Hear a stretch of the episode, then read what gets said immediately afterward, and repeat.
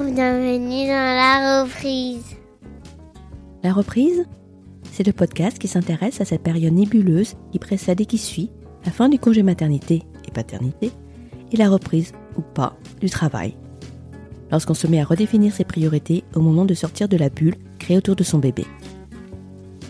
Dans ce podcast, des mères et des pères vous raconteront sans phare comment ils et elles ont vécu leur parentalité comme leur évolution personnelle à ce moment-là. Et des experts viendront vous apporter leurs analyses et leurs outils pour cette période si particulière, mais dont on parle finalement rarement. Je suis Tinuan, la créatrice de ce podcast, et je suis moi-même dans cette phase de transition après l'arrivée de mon deuxième garçon. Je veux aider les parents à mieux se préparer à cette nouvelle vie, et je veux aussi contribuer à faire bouger les mentalités sur le sujet, à déconstruire l'injonction à la performance qui passe trop souvent sur cette période.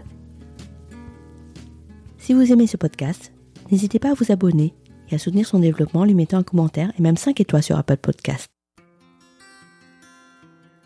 C'est un épisode un peu spécial aujourd'hui, parce que c'est un jour un peu spécial pour moi.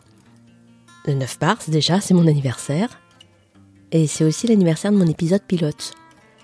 Car il y a un an, quand j'ai décidé de me lancer dans ce projet de podcast, je m'étais fixé le 9 mars comme date limite pour faire un épisode pilote, alors que j'avais jamais fait ça de ma vie.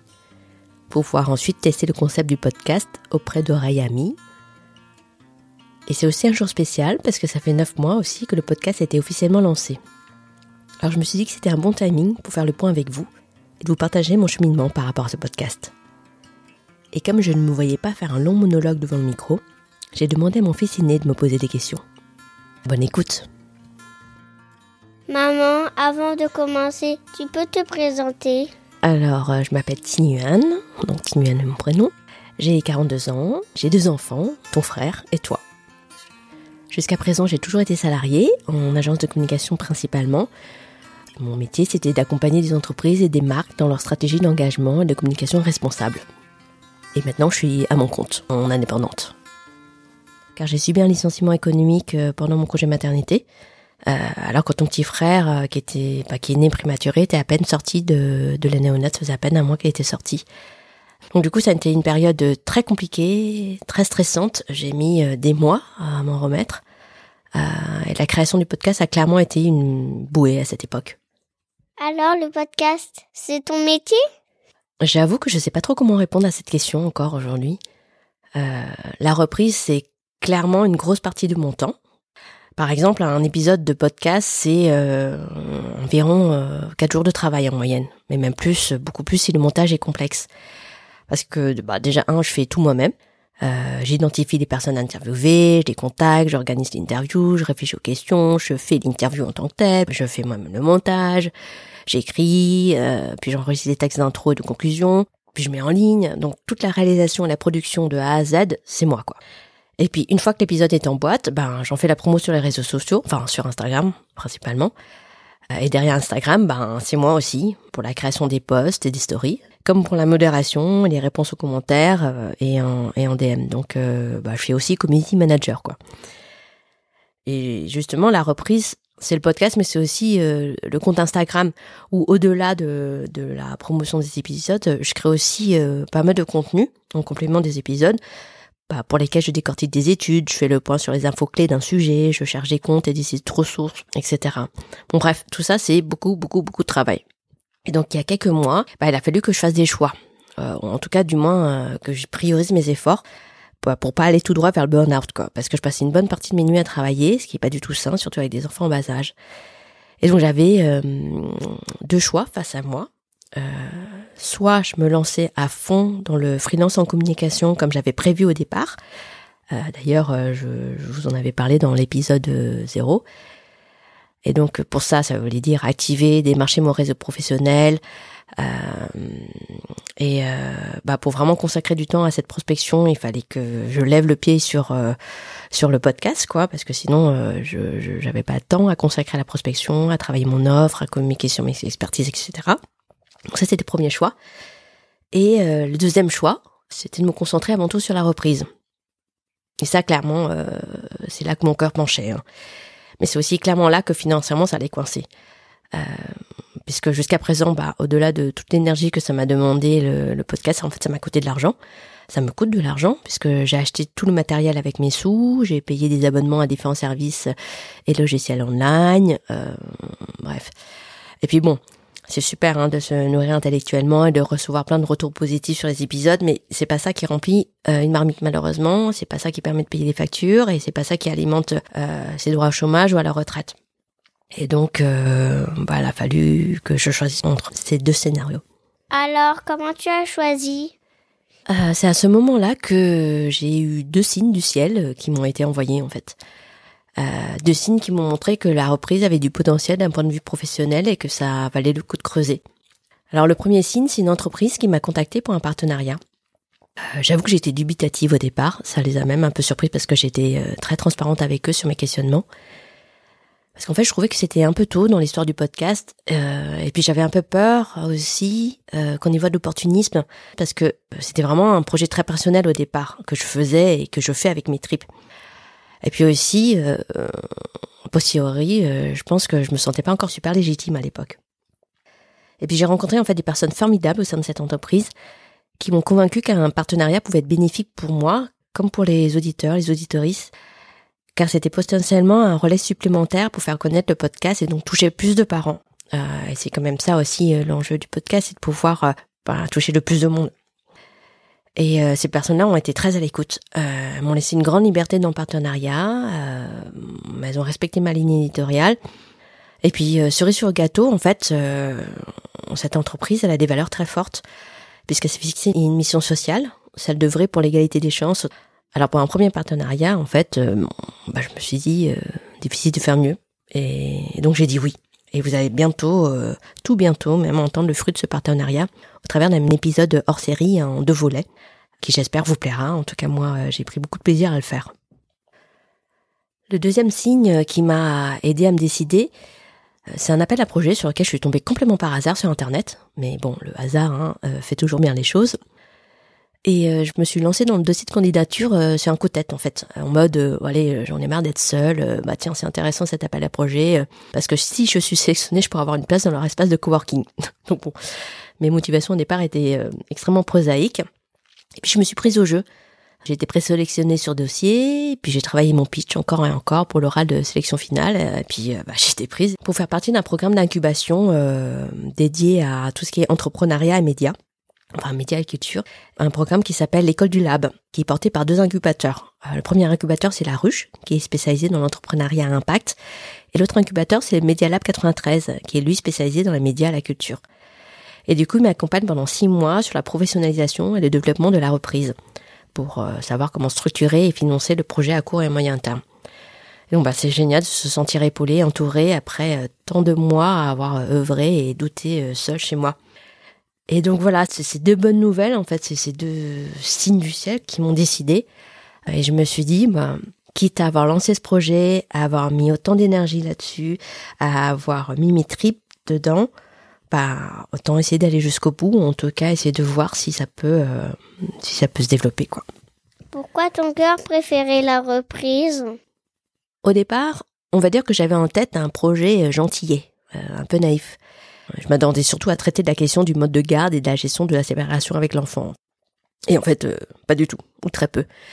Euh, dès ma première interview, j'ai réalisé que le thème de la reprise allait bien au-delà de ça, parce que mes invités finalement évoquaient très peu ce sujet de la garde et de la séparation, même si c'est évidemment un sujet clé avant leur reprise, hein, c'est certain, euh, si on n'a pas de garde, on peut pas retravailler. Mais je me suis rendu compte très vite qu'en fait que les sujets autour de la reprise du travail après la naissance d'un enfant étaient très politiques. Parce qu'au fil de mes interviews, j'ai bien vu, enfin entendu surtout, qu'une fois la reprise faite, ou du moins une fois la garde actée, les vrais enjeux sont ailleurs et touchent à la place des parents et des mères en particulier en tant qu'êtres sociaux dans la société et dans le monde du travail. Donc la reprise du travail, c'est pas juste un sujet qu'il faut traiter au travers euh, du prisme de la diade parent-enfant, enfin mère-enfant en particulier, mais c'est vraiment le sujet de l'individu et de sa place dans la société. Enfin, ça touche à la place qu'elles et qu'ils veulent euh, voudraient qu'on leur fasse, qu'on leur donne, versus euh, la place qu'on veut bien leur laisser en fait, hein, parce que Finalement, au travers de ce thème, on met le doigt sur tous les problèmes de représentation, d'injonction, d'inégalité et de discrimination que peut engendrer une société basée sur des valeurs patriarcales. La reprise est vraiment une période très particulière qui peut donner le là ensuite sur le reste de ta vie et de ta carrière, tout particulièrement chez les femmes. Même si évidemment jamais rien n'est gravé dans le marbre, mais quand même, les décisions, même simplement les habitudes que tu prends dès ton congé maternité ou paternité lors de la reprise, puis dans les mois qui suivent, peuvent avoir un grand impact. Notamment euh, et surtout chez les femmes. Déjà parce que les études montrent que l'arrivée d'un enfant entraîne chez les femmes une explosion de leur temps de travail domestique non rémunéré, et évidemment la charge mentale qui va avec. Et pour pallier à ça, une modification de leur activité rémunérée, parce que pour 40% d'entre elles, bah, ça entraîne une baisse de rémunération puisqu'elles réduisent euh, leur temps de travail, euh, parfois elles se retirent du marché du travail, donc c'est préjudiciable à court, moyen et long terme pour l'autonomie et l'indépendance des femmes. Mais c'est aussi une période particulière parce que c'est aussi, indépendamment du contexte, synonyme de grand bouleversement identitaire pour les parents. La maternité particulièrement, c'est l'occasion d'une grande introspection. On se pose beaucoup la question du sens à donner à sa vie. On se pose aussi la question du modèle et des valeurs qu'on veut transmettre à nos enfants. Et d'ailleurs, c'est des grands questionnements qui peuvent être conscients ou inconscients. Hein. Et euh, forcément, bah, ça nous amène à reconsidérer la place du travail dans nos vies, euh, à challenger nos situations, nos postes, à, savoir ce qu'on a envie de faire vraiment, quoi. Et c'est aussi une période très particulière dans la mesure où, bah, si on revient en contexte extérieur euh, à l'individu, c'est une période où la maternité et la parentalité en général peut aussi faire l'objet de discrimination directe ou insidieuse ce qui est dévastateur à ce moment-là, hein, parce que la grossesse puis le postpartum peuvent être des périodes de grande vulnérabilité hein, déjà pour les femmes. Donc euh, si on ajoute en plus des discriminations, c'est vraiment la cata. Et enfin, cette période elle est très particulière parce qu'elle est propre à chacun, à chacune. Je me suis rendu compte qu'il y avait vraiment autant de reprises différentes que de parentalité, même si évidemment il y a des traits communs. Mais on est loin du schéma type, du cliché euh, de la mère éplorée qui reprend le travail malgré elle mais sans difficulté particulière, ah, parce que on attend des femmes qu'elles travaillent comme si elles n'avaient pas d'enfants et qu'elles s'occupent des enfants comme si elles n'avaient pas de travail. Bah, je déteste cette phrase. De même pour les pères, hein, stop au cliché, euh, l'ambivalence des sentiments que peuvent éprouver les mères lors de leur reprise se retrouve aussi chez les pères. Bref, c'est toute cette multiplicité d'enjeux et de réalités que je montrais avec la reprise. Et c'est devenu euh, très vite assez militant. C'est ça qui t'anime alors? Bah oui, on peut dire ça. J'ai réalisé qu'avec le podcast, en fait, je pouvais aider les parents, les mères surtout, à prendre conscience de tout ça, à déconstruire tout ça, pour ensuite se repositionner dans leur famille, dans leur couple et dans leur travail, en fonction de leurs besoins et de, euh, leurs envies réelles, et pas ceux, euh, pas uniquement ceux dictés par la société, en fait. Et en levant le voile sur les tabous et les difficultés qui peuvent être rencontrées au moment de la reprise, bah, j'ai réalisé que ça faisait énormément de bien aux femmes qui l'ont vécu d'entendre qu'elles ne sont pas seules que ça leur fait du bien d'entendre et de pouvoir mettre des mots sur ce qu'elles ont ressenti elles-mêmes. Qu'il y a des manières d'y remédier ou d'aller de l'avant. Et tous les témoignages euh, reçus en ce sens m'ont vraiment convaincu de l'utilité du podcast.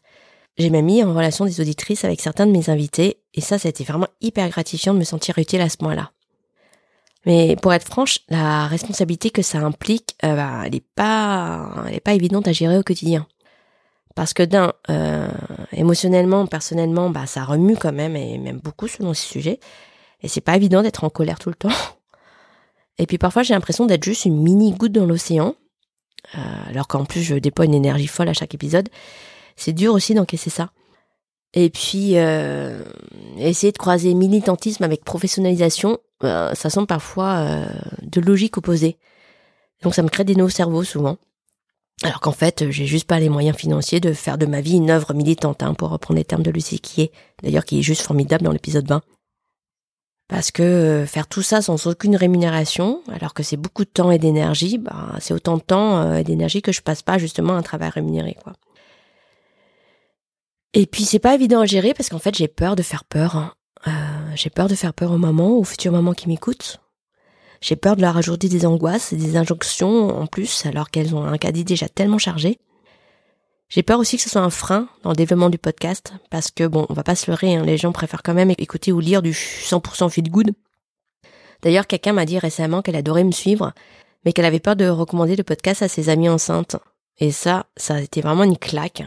Quand j'ai entendu ça, euh, j'ai pensé pendant plusieurs jours, Et en même temps, c'est aussi ça la réalité. Euh, et c'est difficile d'occulter les difficultés de la reprise si on prétend euh, libérer la parole sur ce thème.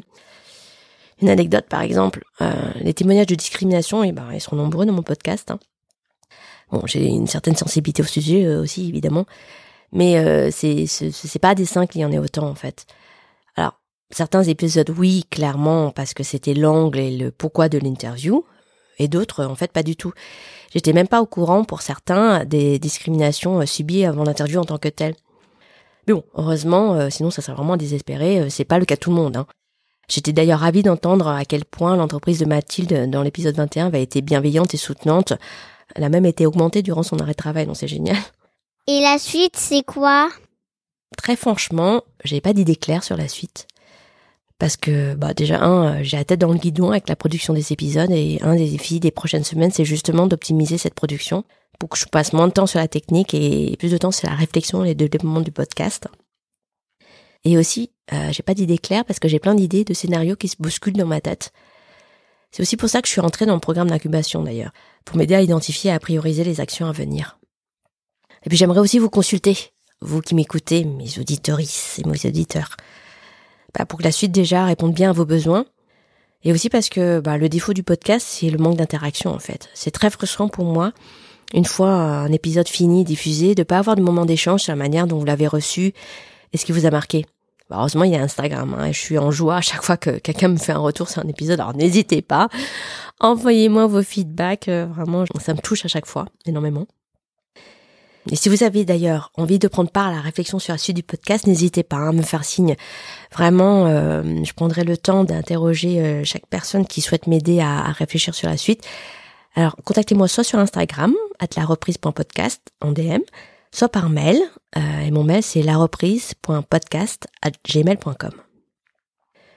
Et si globalement vous aimez le podcast, bah faites-le savoir s'il vous plaît. Aidez-moi à lui donner de la visibilité, le bouche à oreille, les partages sur Instagram ce sont vraiment vraiment utiles parce que bah malheureusement j'ai pas suffisamment de bras pour développer cette visibilité seule. Puis euh, ça m'ennuie de le redire à chaque fois parce que j'ai l'impression d'être un peu une vendeuse de tapis. Mais un commentaire et une note de 5 étoiles sur Apple Podcast et Spotify, ça aide vraiment aussi. C'est ce qui permet en fait à l'algorithme de ces plateformes de décider quel podcast mettre en avant et, clairement euh, bah, plus euh, ce podcast aura de la visibilité, plus ce sujet en aura aussi, et puis on pourra libérer la parole sur le sujet. Au fait, pourquoi le jaune? Ah bah déjà j'adore cette couleur, le jaune, à tel point même que j'ai un mur euh, jaune acidulé dans ma cuisine. Mais la vraie raison, c'est que c'est une couleur que j'utilise euh, énormément au travail. C'est le jaune des post-it en fait. Et j'ai usé et abusé des post-it à un moment donné à tel point que je les avais même virtualisés juste dans mes présentations PowerPoint, parce que je fais un métier où je fais beaucoup de présentations PowerPoint. Et donc quand la présentation était euh, en cours, work in progress comme on dit, dès qu'il y avait quelque chose à compléter ou à modifier dans un slide, eh ben euh, je mettais pas un commentaire de manière classique, hein, mais je mettais un commentaire dans un gros gros pavé jaune bien voyant pour être sûr de ne pas oublier de faire la modification en question avant de finaliser la presse. Et du coup, mes documents en cours étaient toujours truffés de carrés jaunes fluo. Je pense que les équipes ont été un peu traumatisées par ça. Et bref, quand j'ai dû choisir les couleurs euh, du podcast pour les covers des jaquettes des épisodes par exemple ou pour mes passes Instagram, bah j'ai pas réfléchi très longtemps en fait. J'ai foncé direct sur le jaune flash. Et quand une amie m'a dit je suis pas sûre du jaune, est-ce que c'est pas un peu voyant, un peu clivant? Ben j'étais un peu gênée parce que j'adore cette couleur. Et du coup, j'ai tapé jaune couleur signification dans Google et je suis tombée sur un site qui disait ça. Je lis. Hein. La psychologie des couleurs nous explique que le jaune représente en termes de besoins essentiels le besoin de lumière, de clarté, le besoin d'avoir une individualité propre et une identité, tout comme le besoin de réfléchir, de pouvoir comprendre et d'analyser. Alors du coup, quand j'ai lu ça, je me suis dit, bah, c'est parfait pour mon podcast, c'est parfait pour mon thème. C'est le mot de la fin? Euh, oui, enfin non, non, non. Je voudrais dire un grand merci, vraiment, à vous toutes et à vous tous qui me suivez. Grand merci de me suivre, de m'écouter, d'accueillir les épisodes avec autant de bienveillance à chaque fois, ça me touche énormément. J'espère qu'ensemble on arrivera à faire bouger les lignes. Voilà, c'est la fin de l'épisode. Si vous avez aimé cet épisode, n'hésitez pas à le partager autour de vous et sur les réseaux sociaux c'est le meilleur moyen de faire évoluer les mentalités sur le sujet. Et si vous souhaitez soutenir ce podcast, un commentaire et une note de 5 étoiles sur Apple Podcast m'aideront beaucoup. Je vous donne rendez-vous dans deux semaines pour le prochain épisode. Et d'ici là, rendez-vous sur Instagram, at.